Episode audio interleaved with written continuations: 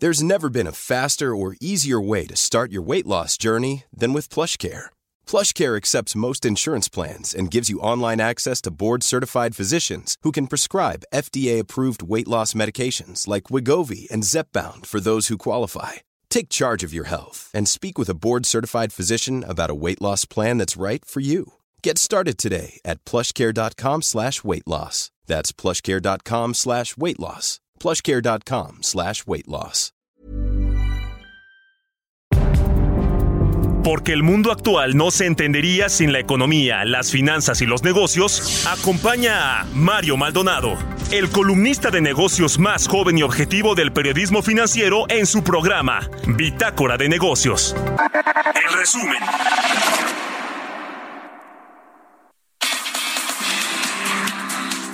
Gómez, titular de la Unidad de Inteligencia Financiera, presentó en la conferencia mañanera desde Palacio Nacional un informe de irregularidades financieras y fiscales que la UIF detectó ligadas al expresidente Peña Nieto. Se detectó un esquema donde un expresidente de la República obtuvo beneficios económicos. En este esquema se observó que el, mandata, el exmandatario, por medio de transferencias internacionales, recibió 26 millones 1.429 pesos 74 centavos moneda nacional. El presidente Andrés Manuel López Obrador aseguró que no se quedarán empantanados en el escándalo, ya que recordó va en serio en acabar con la corrupción. Así lo expresó respecto a la carpeta de investigación que abrió la Fiscalía General de la República contra el expresidente Enrique Peña Nieto. No vamos a estar persiguiendo a nadie y al mismo tiempo, si el fiscal o la institución, en este caso la fiscalía, con elementos, con pruebas, se eh, integra un expediente que demuestra de que hay hechos ilícitos, pues se tiene que consignar a un juez y abrirse el proceso. Eso es sencillo. Por su parte, la jefa de gobierno de la Ciudad de México, Claudia Sheinbaum, aseguró que la investigación en contra del expresidente demuestra que no hay impunidad y que ya no se esconden las cosas ni se arreglan en lo oscurito. A través de su cuenta de Twitter, el expresidente de México, Enrique Peña Nieto, respondió por su supuesta vinculación a empresas señaladas por delitos fiscales y por al menos 26 millones de pesos que le fueron transferidos a sus cuentas en España. Dijo que está cierto que ante las autoridades competentes se le permitirá aclarar cualquier cuestionamiento sobre su patrimonio y demostrar la legalidad del mismo dentro de los procedimientos legales. Miembros de la Junta de Gobierno del Banco de México apuestan por una política monetaria más restrictiva y hasta dos de cinco se manifestaron abiertamente a favor de un nuevo aumento de 75 puntos base, de acuerdo con la minuta número 93 de la reunión de la Junta de Gobierno del Banjico.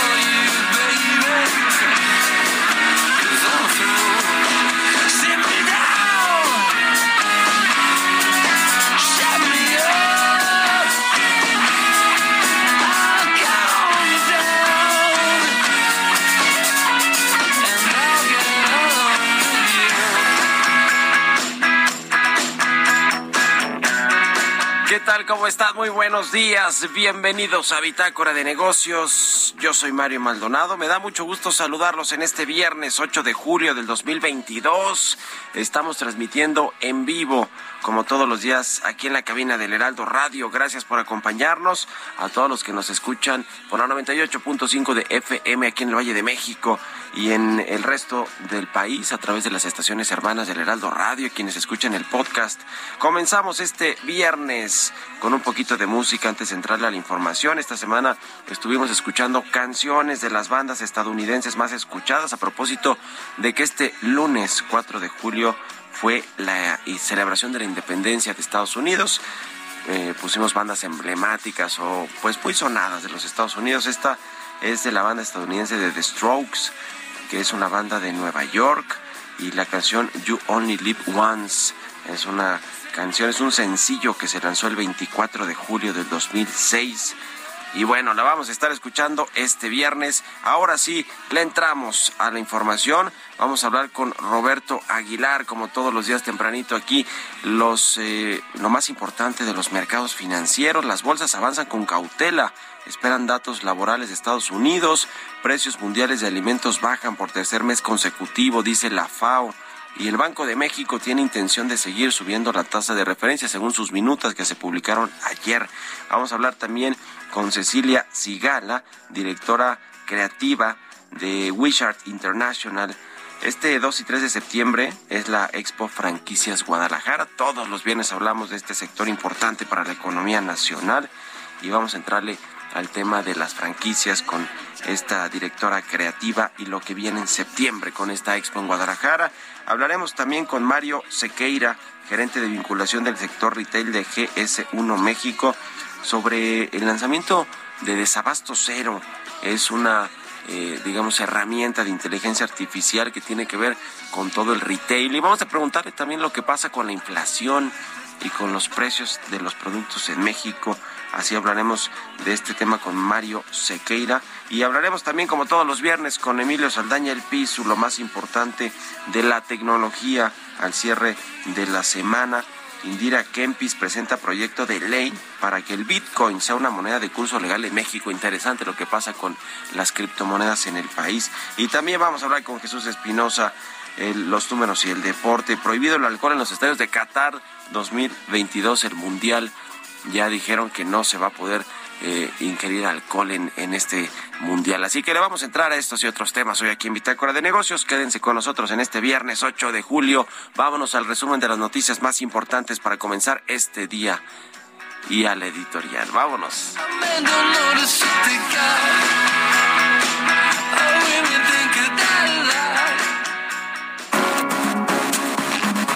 El editorial.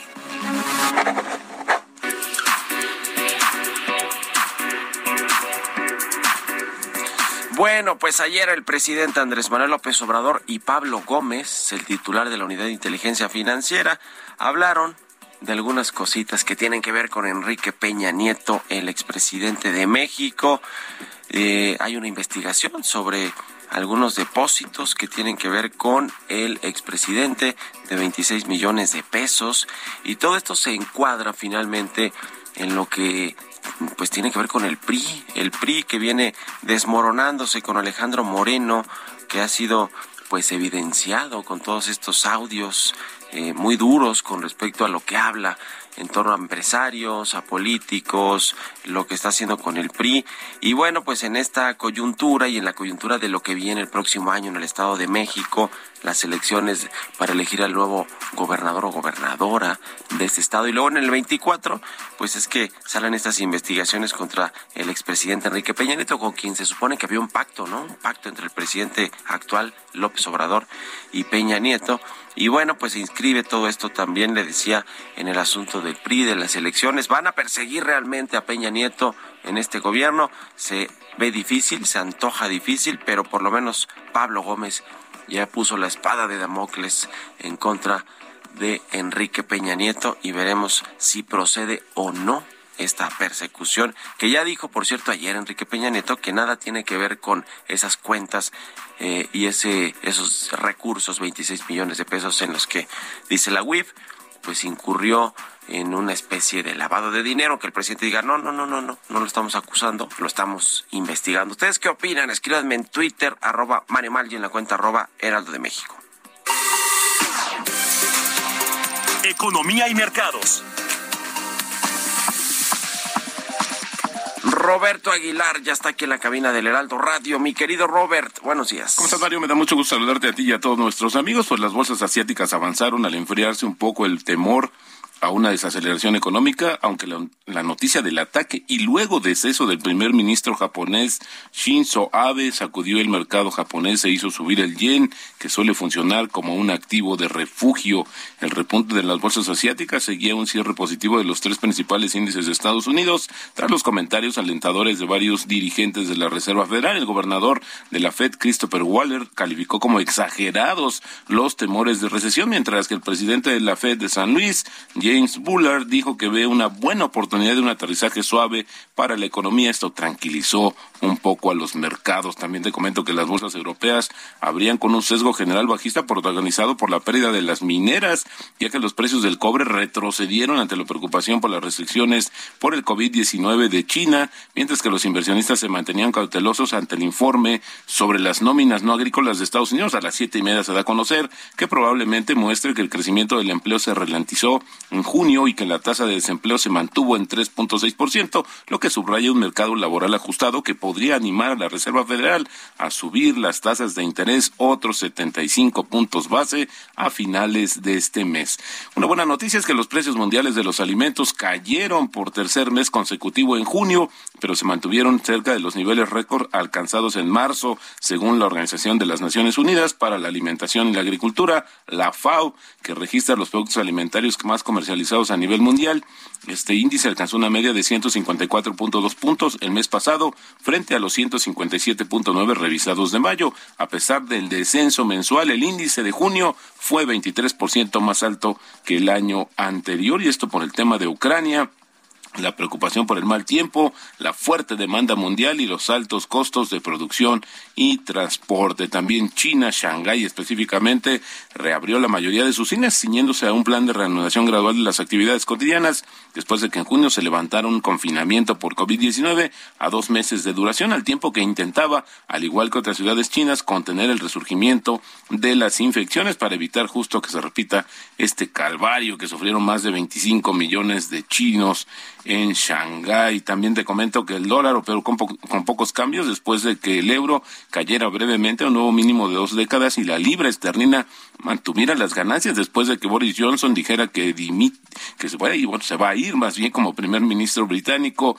Analistas dijeron que la libra se movía principalmente por preocupaciones económicas más amplias sobre una recesión global en lugar de la agitación política de Gran Bretaña, que al final sí fue un tema del día. Y bueno, también la Junta de Gobierno del Banco Central de México tiene la intención de seguir aumentando la tasa clave de interés, incluso en la misma magnitud que en su reunión de política monetaria de junio, en caso de ser necesario. Esto según las minutas que se dieron a conocer de la última reunión de política monetaria. El tipo de cambio, Mario, cotizando en 20.53, pero ayer marcó un 20.58, está más tranquilo ya, pero sin embargo la depreciación mensual es de 2.2%, y bueno, pues seguimos con una pérdida anual de 0.2%, y la frase del día de hoy, el principal problema del inversionista e incluso su peor enemigo es probablemente el mismo. Esto lo dijo en su momento Benjamin Graham.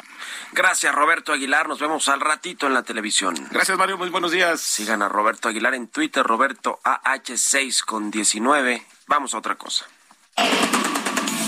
Bitácora de negocios con Mario Maldonado.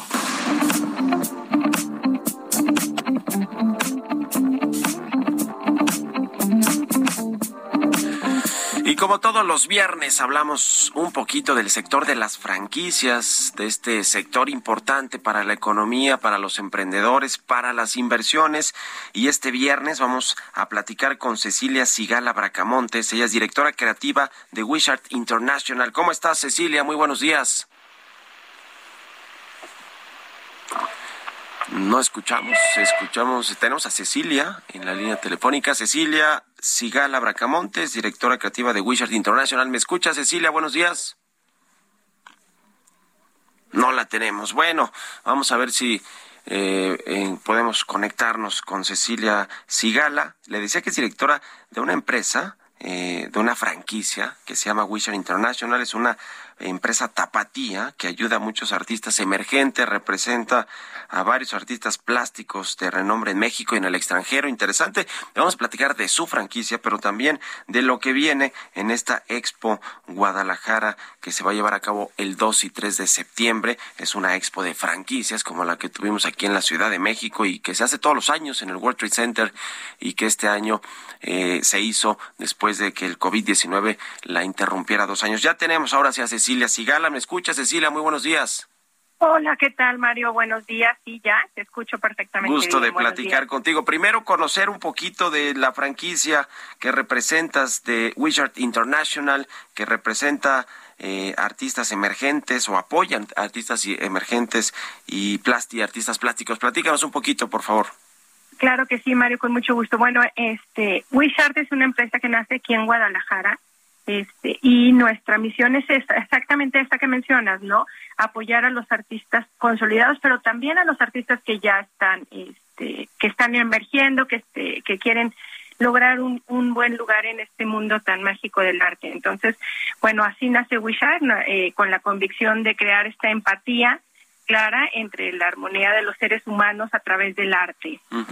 ¿Cuántas franquicias ha vendido? ¿Dónde opera? ¿Cuánto cuesta una de estas franquicias para es, es importante mencionar que todavía no somos franquicia. De hecho, nosotros es el segundo año que, que participamos con la Feria Internacional de Franquicias.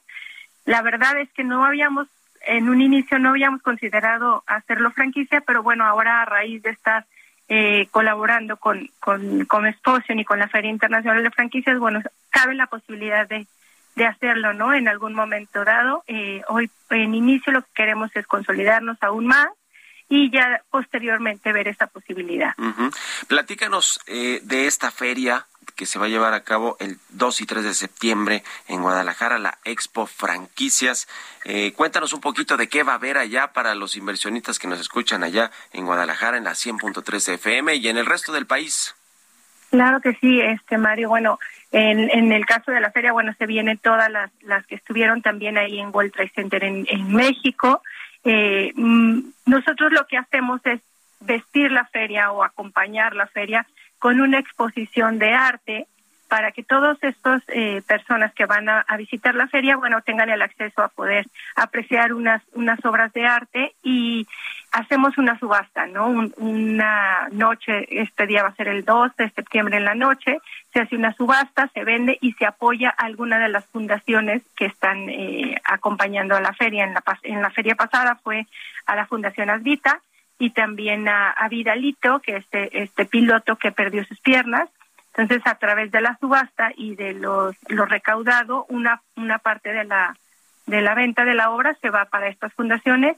Aquí en Guadalajara estamos eh, viendo también con, a qué fundaciones vamos a, a ayudar. Entre otras está el Banco de Alimentos, está la Fundación MTQ y bueno, estamos viendo quién más se suma para poder este aportar alguna ayuda para ellos y a través del arte, ¿no? Pues interesante este tema de las franquicias, de los negocios, con la filantropía, con el tema del arte, con esta empresa que representas, que bueno, pues ya si se hace franquicia nos estarás eh, platicando aquí. Eh, interesante, entonces ahí está la invitación para el 2 y 3 de septiembre en la Expo Franquicias de Guadalajara, que se realiza ¿dónde? En la Expo Guadalajara, aquí en, Guadalajara. Y sí, habla, hablando de la economía, la verdad es que la, el arte es una de las economías naranjas, que es muy interesante porque esta es un conjunto de actividades de que de manera encadenada permiten que las ideas se transformen en un bien o un servicio cultural, ¿no? Y que el valor está eh, determinado por su contenido de la propiedad intelectual. Entonces, creo que México está lleno de, de creatividad tenemos demasiados artistas a los cuales hay que impulsar para que México siga trascendiendo a, nivel mundial, tanto en los negocios como en el arte. Gracias, muchas gracias Cecilia. Vamos a la pausa, regresamos. En un momento continuamos con la información más relevante del mundo financiero en Bitácora de Negocios con Mario Maldonado. Regresamos.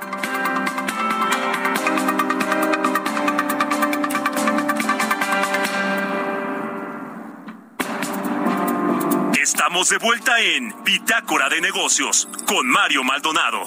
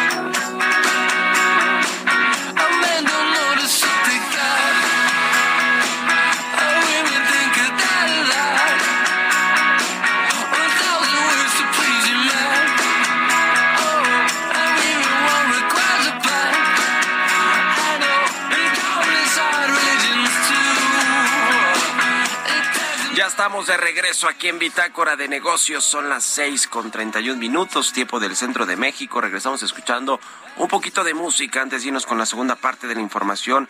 Aquí en el programa estamos escuchando a los Strokes. Se llama la canción You Only Live Once. Esta semana escuchamos canciones de bandas de Estados Unidos algunas de las bandas representativas de Estados Unidos en sus diferentes géneros, como este caso de los Strokes, que son una banda neoyorquina. A propósito de que esta semana, el lunes, el 4 de julio, se celebró la independencia de este país. Vámonos con esto a otro tema, pero antes, el Heraldo Radio ya tiene redes sociales. Síganos en Facebook, en arroba Heraldo Radio, en Twitter como arroba Heraldo Radio guion bajo y lo invitamos a ser parte de esta comunidad digital y que siempre pues estamos conectados también en las redes sociales con todos ustedes. Ahora sí, vámonos al segundo resumen de noticias con Jesús Espinosa.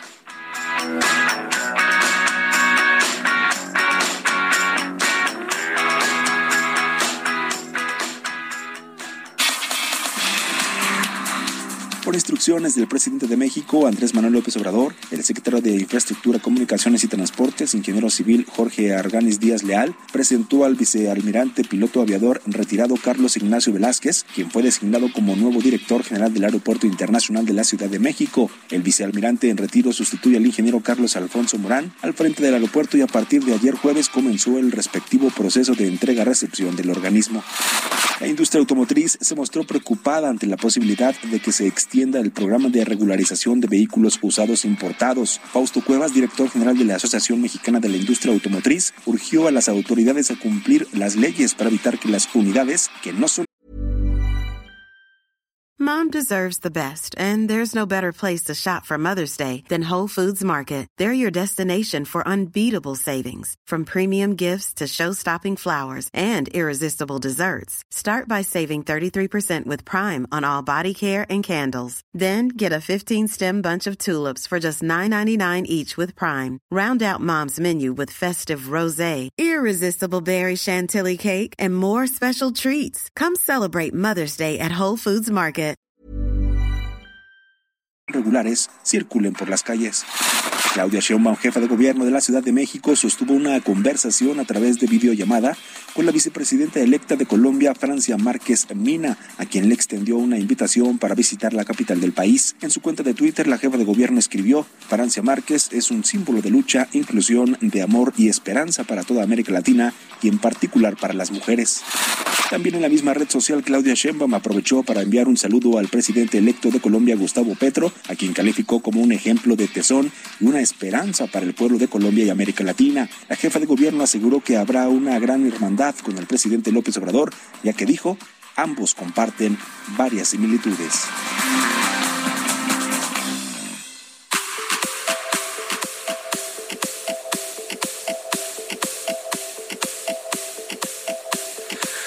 Y bueno, vamos ahora con una plática que vamos a tener con Mónica Reyes de Citibanamex. ¿Cómo te va, Mónica? Muy buenos días. Hola, hola, Mario Maldonado, qué gusto saludarte. ¿Cómo estás? Bonita mañana. Con Pymes Citibanamex, haz crecer tu negocio con uno de nuestros créditos y obtén 0% de comisión de apertura y plazos de hasta 60 meses. Abre tu cuenta Pyme con el Banco Nacional de México. La vigencia es al 31 de julio de 2022. CAT promedio 21.5%, sin IVA. Calculado el 17 de marzo de 2022. Vigente al 17 de agosto de 2022. Regreso contigo, Mario. Muchas gracias. Saludos. Muy bien, vamos a otra cosa. Son las 6 de la mañana con 35 minutos. Entrevista.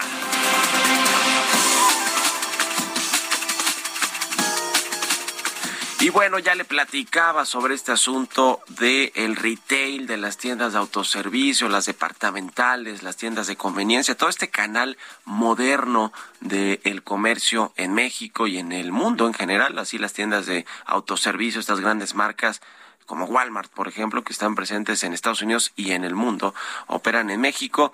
Y a propósito de lo que pues ha sido toda esta eh, campaña para que los precios de los productos puedan bajar este PASIC, este programa de el gobierno federal en contra de la inflación y la carestía, pues también se requiere que las cadenas de autoservicio, las marcas, pues sean más eficientes en toda su cadena de logística, distribución y por supuesto en el punto de venta que es donde están los productos para que eh, pues sean eficientes y logren que con esa eficiencia los costos no se trasladen a los consumidores. Vamos a platicar de el lanzamiento de Desabasto Cero y la inteligencia artificial. ¿Qué tiene que ver la tecnología en todo este asunto del comercio? Vamos a hablar con Mario Sequeira, él es gerente de vinculación del sector retail de GS1 México. ¿Cómo estás, Mario? Muy buenos días.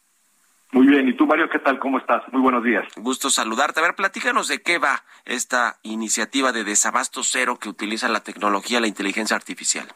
Claro que sí. Primero que nada, muchas gracias por el espacio.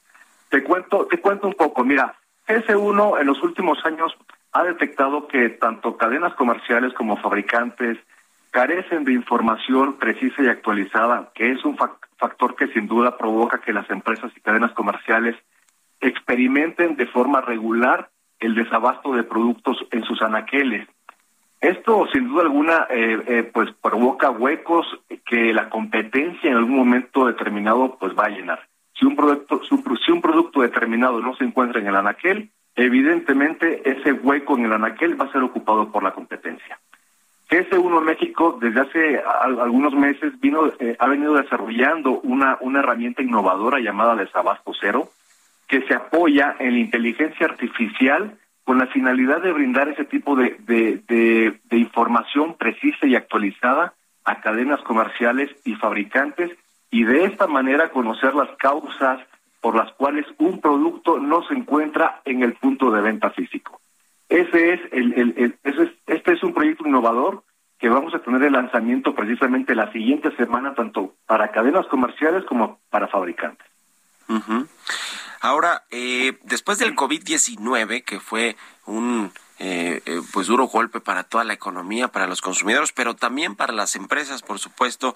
¿Cómo, cómo ha sido, cómo puede impactar positivamente una eh, iniciativa y herramienta como esta de desabasto cero de, inteligencia artificial? Y también en el contexto que decía al inicio del programa, en el contexto de que las cadenas comerciales, los productores, las marcas están buscando junto con el gobierno federal que haya pues una mejor optimización de los productos y, y, y, y lo que está disponible a la venta del consumidor. ¿Para qué? Pues para que haya precios más bajos. ¿Cómo, cómo se, eh, digamos, incrusta toda esta iniciativa, esta herramienta de la tecnología con estos dos factores importantes, que es que los precios sean más bajos, más accesibles al consumidor y que estén disponibles también para todos los consumidores?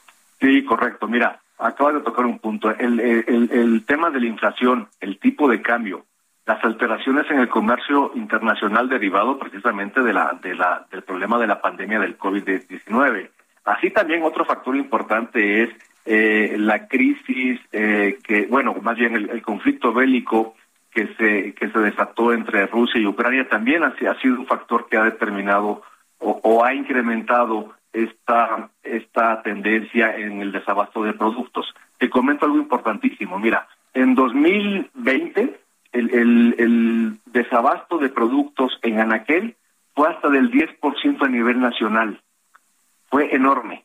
Cuando normalmente un año regular el, el desabasto anda entre el 3 y el 4%, pero en 2020 que inició la pandemia llegamos hasta el 10% del desabasto de productos en México.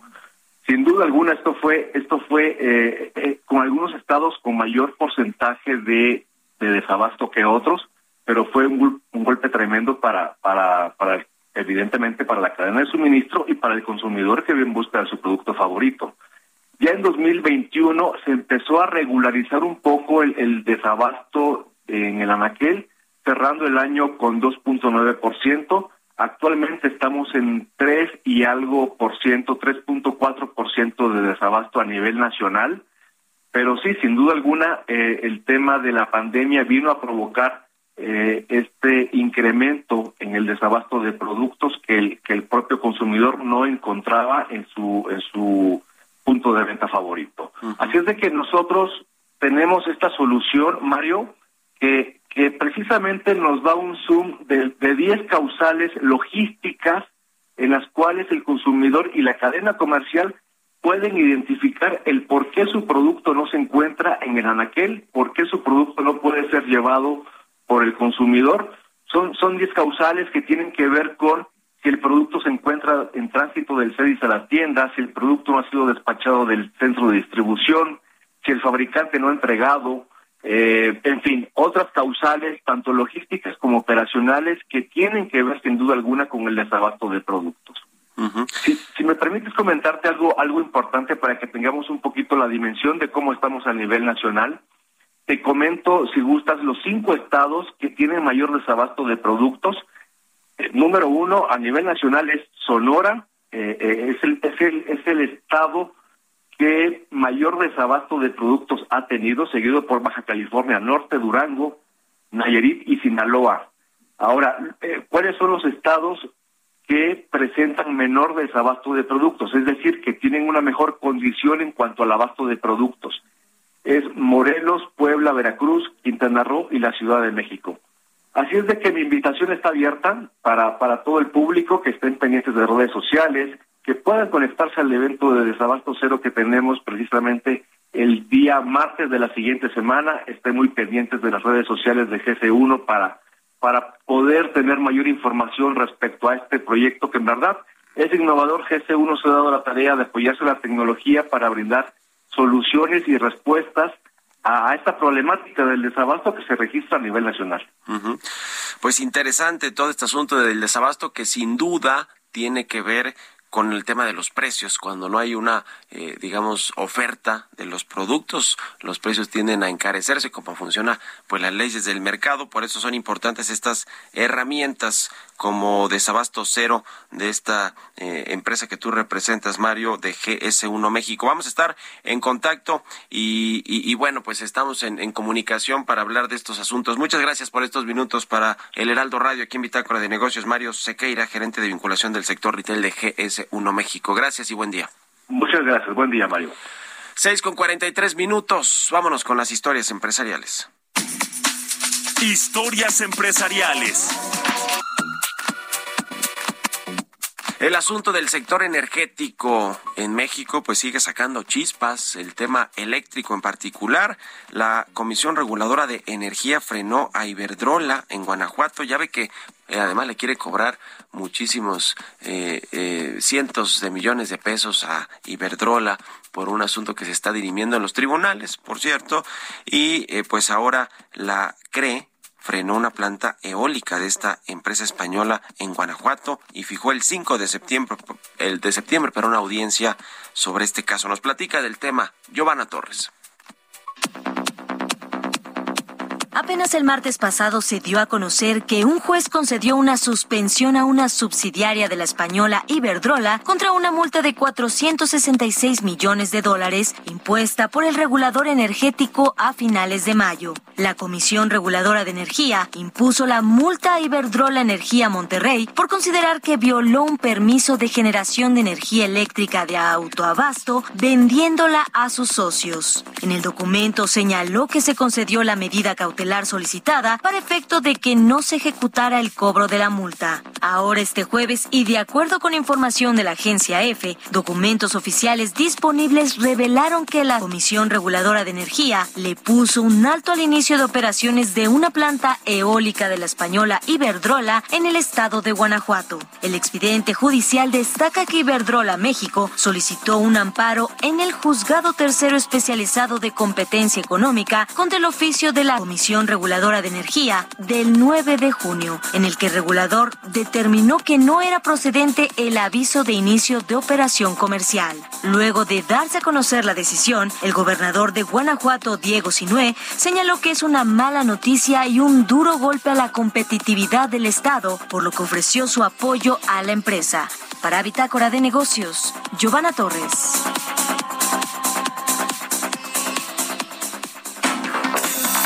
Tecnología.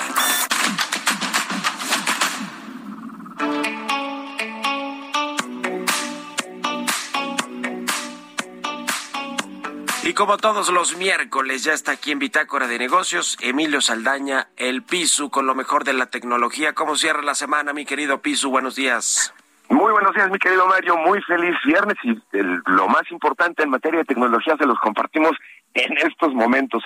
Y mira, Kempis presentó un proyecto de ley para que el Bitcoin fuera moneda de curso legal en nuestro país. El documento que presentó, o esta nueva propuesta que presentó la senadora Indira Kempis, se basa en las dificultades que tienen los ciudadanos mexicanos para acceder a productos y educación financiera. El proyecto de ley busca la sanción de una medida similar a la que se ha implementado en El Salvador, en el primer país en el mundo en adoptar el Bitcoin como moneda de curso legal y menciona que esto podría ayudar a cambiar la cultura financiera de muchos ciudadanos. La senadora basa su propuesta en que México es uno de los países del continente con menor inclusión y educación financiera. El 56% de la población mexicana aún no tiene acceso a una cuenta bancaria y esto significa más de 67 millones de personas que aún poseen o no poseen más bien el más básico acceso a los instrumentos financieros de este estilo. Y por otro lado, la inteligencia artificial de Google ahora quiere defender sus derechos. Hace unas semanas en este espacio yo le informaba sobre Blake Lemoine, un ingeniero de la compañía de Google, que fue suspendido de su empleo tras afirmar que uno de los chatbots de las plataformas de chat de inteligencia artificial de Google había desarrollado conciencia. Para demostrarlo, Lemoine, este desarrollador, publicó la entrevista que mantuvo con Lambda, el nombre que tiene la plataforma de inteligencia artificial de Google que considera ha adquirido conciencia y que se siente a sí misma como humana.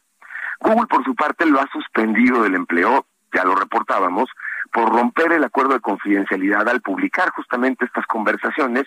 Y ahora lo interesante es que quien ha movido la siguiente ficha en este asunto, en este juego, ha sido la propia plataforma que contrató a un eh, abogado para poder defender sus derechos tanto de propiedad intelectual, lo que ella crea, como la posibilidad de que se le reconozca precisamente como consciente. Lemoine, este desarrollador, explicó que después de que el abogado comenzara a representar a esta plataforma, Google les ha enviado un pues una solicitud de cese para que detengan ya esto que está sucediendo, pero que parece como de película, mi querido Mari. Finalmente, muy interesante esto, los jefes del MI5 y del FBI han advertido sobre una amenaza inmensa de parte de China. Los jefes de los servicios de seguridad del Reino Unido, los MI5, MI5, y Estados Unidos del FBI, hicieron una aparición conjunta que además es sin precedentes para advertir sobre la amenaza de China. Informaron que China ha desplegado un espionaje cibernético para engañar y robar a gran escala con un programa de piratería más grande que el de todos los demás países importantes combinados. El jefe del MI5 dijo que se había compartido inteligencia sobre amenazas cibernéticas de 37 países y que en mayo se había interrumpido una amenaza sofisticada contra la industria aeroespacial. El comunicado conjunto que publicaron se da en un momento en el que las tensiones por la geopolítica tecnológica han crecido. Estados Unidos ha incrementado su presupuesto, recursos y el nivel de preparación que tienen para contrarrestar ataques informáticos de alto nivel y parte de la información que compartieron son justo los resultados de este esfuerzo. Así que es interesante, Mario, cómo toda la parte que geopolítica en estas últimas semanas ha crecido en términos de tensiones y sea la tecnología mucho, pues el centro de estas diferencias entre entre países, señor. Pero bueno, por lo pronto, que tengan muy bonito fin de semana, señor. Muchas gracias, mi querido Piso. Y por cierto, esta, este proyecto de Indira Kempis para que Bitcoin sea moneda de curso legal en México, no creo que tenga mucha entrada aquí ni con la Secretaría de Hacienda y menos con el Banco Central, ¿eh? con el Banco no, de México. No, claro. Recordemos que el Banco de México ha tenido una postura muy alejada a una posibilidad como esta que plantea la senadora Kempis. Sin embargo, a mí el tema de la reducción de la brecha que exista entre educación financiera y acceso a herramientas financieras por parte de la mayoría de mexicanos en el país, me parece un, un intento interesante, pero sí lo veo complicado también. Bueno, pues muchas gracias, mi querido Piso. Te mando un abrazo. Buen fin de semana. Igualmente, señor. Muchas gracias. Un abrazo. Es Emilio Saldaña, el Piso, arroba Piso en Twitter y en las redes sociales para que lo sigan. Siempre con toda la información tecnológica y de innovación, la más importante aquí todos los viernes en Bitácora de Negocios. 6 con 50. Vamos a otra cosa. Los números y el deporte.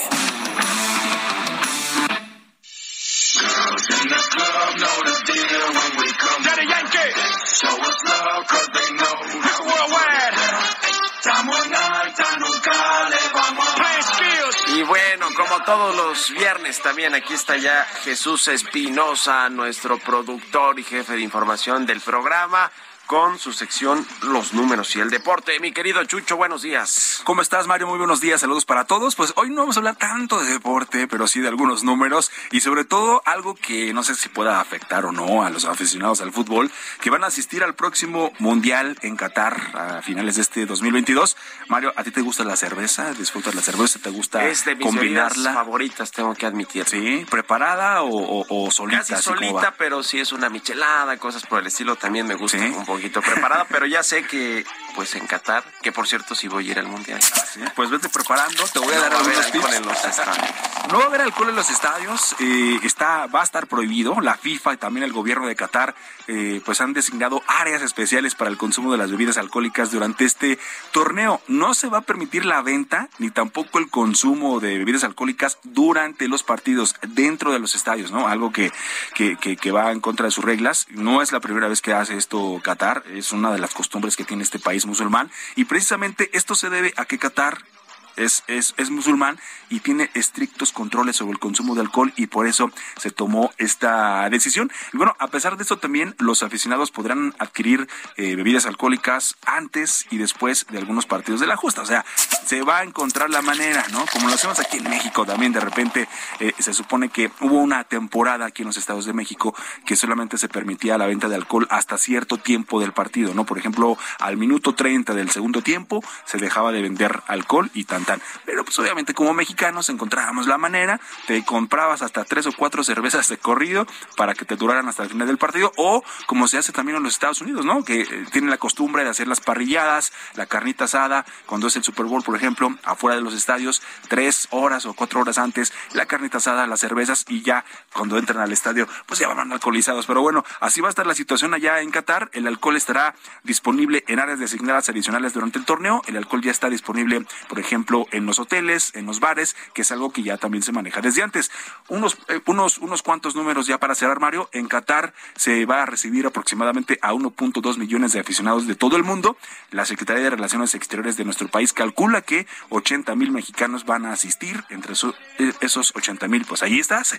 Y ahora también los estudios más recientes indican que Panamá es el país latinoamericano con más consumo de cerveza. En promedio, cada persona bebe 75 litros al año. México es el segundo lugar, que muestra un consumo de 68 litros por habitante al año. Y en el tercer lugar está Paraguay con un consumo de 66 litros. Finalmente, una cerveza rondaba en 2019 durante el Mundial de Clubes en Qatar por ahí de los 16 dólares y no se ha confirmado cuál sería más o menos el precio para este próximo Mundial. Por cierto, hablando de fútbol y hablando de mundiales, nada más como pilón, Mario, ayer otra catástrofe para el fútbol mexicano. La selección femenil de fútbol quedó fuera, quedó fuera del próximo mundial. Cayó 3-0 con Haití, había perdido con, con Jamaica y el próximo lunes se va a enfrentar a Estados Unidos. Así que para casos también, también los juveniles eh, varoniles quedaron fuera. del mundial y de Juegos Olímpicos. ¿Cómo vamos a llegar al Mundial con la selección mayor que también está por las mismas, no? Pierde, pues sí. Pierde muy seguido. En fin, gracias, Chucho. Gracias, buen fin de semana. La mejor noticia de hoy es que ya es fin de semana. Es que ya es viernes. gracias a Jesús Espinosa y gracias a todos ustedes por habernos acompañado este viernes y toda la semana aquí en Bitácora de Negocios. Se quedan con Sergio Lupita en estas frecuencias del Heraldo Radio. Nosotros nos vamos a la televisión, al canal 8, a las noticias de la mañana y nos escuchamos aquí el próximo lunes. Buen viernes y buen fin de semana. That money, that money, that money, we get it. And if it's by billions, you know that we with it. And if it's that fire, you know that we did it. Esto fue Bitácora de Negocios con Mario Maldonado.